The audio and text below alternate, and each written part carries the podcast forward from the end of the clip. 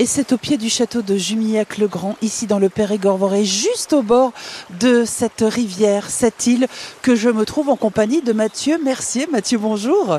Bonjour Marie-Dominique. Auteur d'un livre très intéressant et qui va intéresser énormément nos auditeurs, puisque vous êtes l'auteur des plus belles balades randonnées au fil de l'eau dans le Périgord vert. Et c'est vrai qu'ici, dans ce secteur, il y en a des balades à faire. Alors il y a de très jolies balades. Et puis le thème de ce livre, donc c'est comme vous l'avez dit, au fil de l'eau.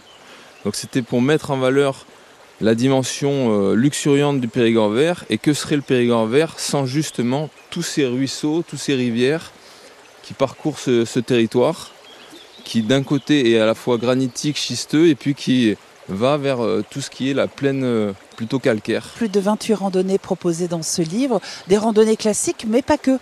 Alors voilà, comme il fallait coller au thème au fil de l'eau, on a repris dans ce guide des boucles qui sont des boucles classiques, mais il a fallu aussi euh, faire la part à des boucles beaucoup moins connues. Par exemple, je pense à la boucle du Père Vendoux sur l'eau et puis aussi des boucles complètement inédites qui ont demandé de recouper plusieurs euh, balisages pour créer une boucle nouvelle qui colle à la thématique au fil de l'eau. Ça veut dire, Mathieu, que vous avez fait ces 28 boucles pour pouvoir parfaitement bien les décrire au sein de ce livre? Pour les décrire, effectivement, il faut les réaliser et puis il faut en réaliser beaucoup plus pour pouvoir faire une sélection des plus jolies et des plus pertinentes.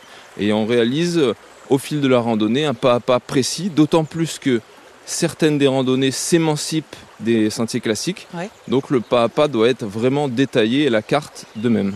Et parmi les randonnées proposées, puisqu'on est à Jumillac-le-Grand, juste au pied de ce merveilleux château, il y a la fameuse boucle des ponts. Oui, voilà, le sentier des ponts, développé par l'association Jumirando, est à l'honneur dans ce livre.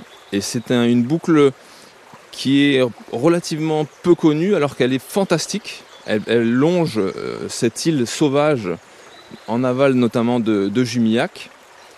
Et elle permet vraiment de découvrir l'aspect sauvage de cette rivière avec au printemps notamment euh, les jacinthes des bois. En ce moment, on peut, on peut trouver euh, en bord de rive euh, du houblon, on peut trouver même de l'ail des ours.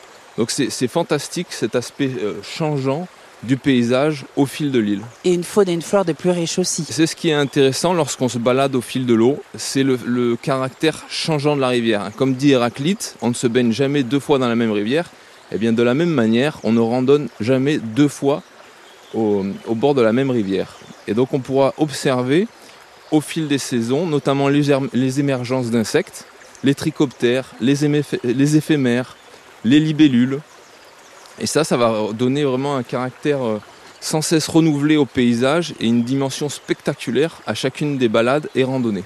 Le temps d'enlever mes bottes et de chausser mes chaussures de randonnée et je vous suis parce que je pense que vous êtes un grand connaisseur et que l'île a plein de choses à nous raconter. Allons-y, partons au fil de l'eau.